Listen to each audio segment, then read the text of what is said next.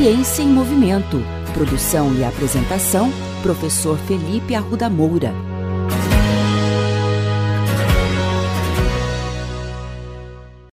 Olá, bem-vindos de volta a mais um episódio da coluna Ciência em Movimento. Estamos a menos de 90 dias das Olimpíadas de Tóquio. Aquela Olimpíada que era para ter sido realizada no ano passado e por conta da pandemia foi transferido para 2021. Curiosamente, não estamos vendo tanta divulgação e tanta empolgação para as Olimpíadas de Tóquio como se via normalmente. Talvez seja até mais um reflexo dessa pandemia.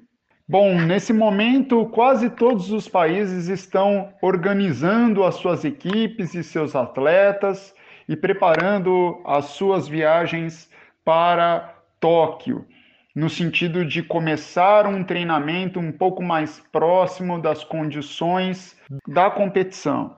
Para alguns esportes, eu acredito que a maioria de vocês já sabe como é que funciona o processo de convocação desses atletas, principalmente dos esportes coletivos, futebol, basquete, vôlei, entre outras modalidades. A comissão técnica se reúne e faz uma lista do que eles julgam ser uh, a lista ideal com os melhores atletas uh, brasileiros uh, atuantes naquela modalidade esportiva. O que talvez vocês não saibam é como funciona o processo de seleção ou de convocação é, de atletas de modalidades como atletismo, natação, entre outros. E hoje eu vou falar especialmente sobre a natação, porque nesse mês nós tivemos a seletiva de natação. Bom, e como é que funciona a seletiva no caso da natação?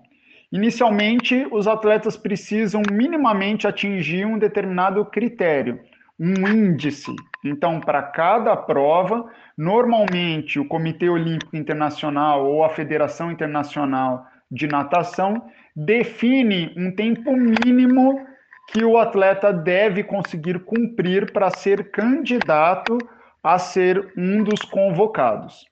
E aí, para algumas modalidades, eles convocam os dois melhores que atingiram uh, o índice, e para outras modalidades, eles convocam uh, um número maior de atletas, mas que também obrigatoriamente precisa ter atingido o índice.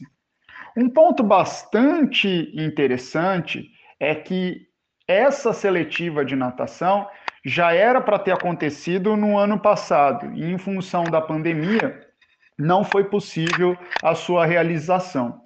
De forma que somente foi possível realizar essa seletiva de natação agora no mês de abril. Então, os atletas tiveram uma única oportunidade para mostrar todo o seu desempenho e sua capacidade de representar o Brasil nas Olimpíadas de Tóquio.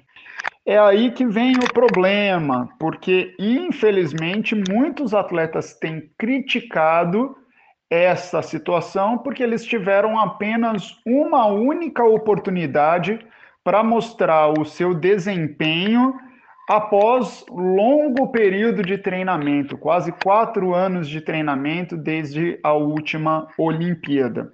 Então, muitos atletas têm criticado a impossibilidade de se mostrar capaz em outras oportunidades. Por exemplo, e se nesta seletiva um atleta estava lesionado? E se nessa seletiva o atleta teve algum problema de saúde e não estava na sua melhor performance, no seu melhor desempenho? Então, só por esses motivos, a seletiva de natação já vem sofrendo muitas críticas. Agora, tem um outro motivo que foi destacado pelo professor Ricardo Peterson, professor da Universidade Federal de Minas Gerais, que trabalha com biomecânica da natação, a respeito das diferenças climáticas entre os dias da seletiva.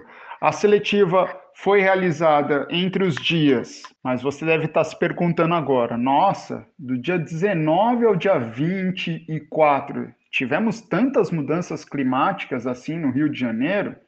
Eu acho que não, todos os dias foram dias ensolarados, não teve chuva, não tivemos nenhuma grande alteração climática, não é verdade? Pois é, tivemos uma alteração climática que, por mais que as pessoas acreditem que não influencia no desempenho, no caso de atletas de alto nível, influencia muito, que é a influência do vento.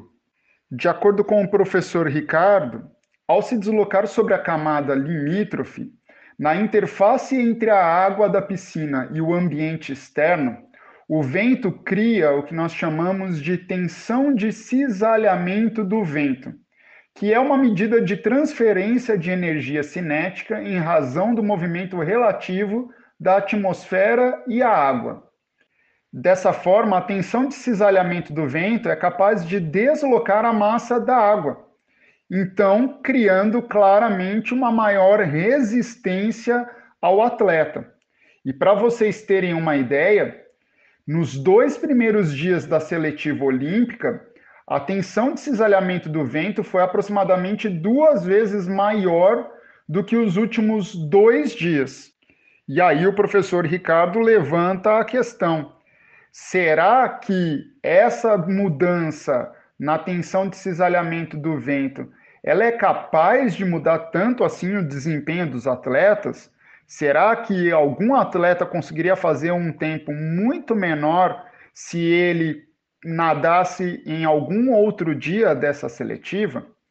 Olha, cravar um tempo exato do quanto o atleta seria capaz de fazer é bastante difícil, mas é possível fazer algumas simulações e, como o professor Ricardo destacou, é possível que o atleta conseguiria reduzir quase um segundo no seu tempo por piscina nadada, e o que refletiria em algumas mudanças de posição entre os atletas da seletiva. É uma discussão bastante polêmica, muito se discute de outras alternativas, como, por exemplo, as seletivas serem realizadas em piscinas fechadas, em piscinas cobertas e principalmente a possibilidade de se haver mais dias de seletivas. Por enquanto, essa discussão ainda continua entre os atletas, entre as comissões e na mídia esportiva. Temos que aguardar para ver quais serão as cenas dos próximos capítulos.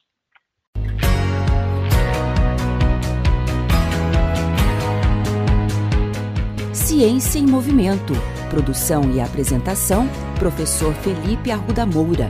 Contatos com essa coluna pelo e-mail ciênciaemmovimento.el@gmail.com.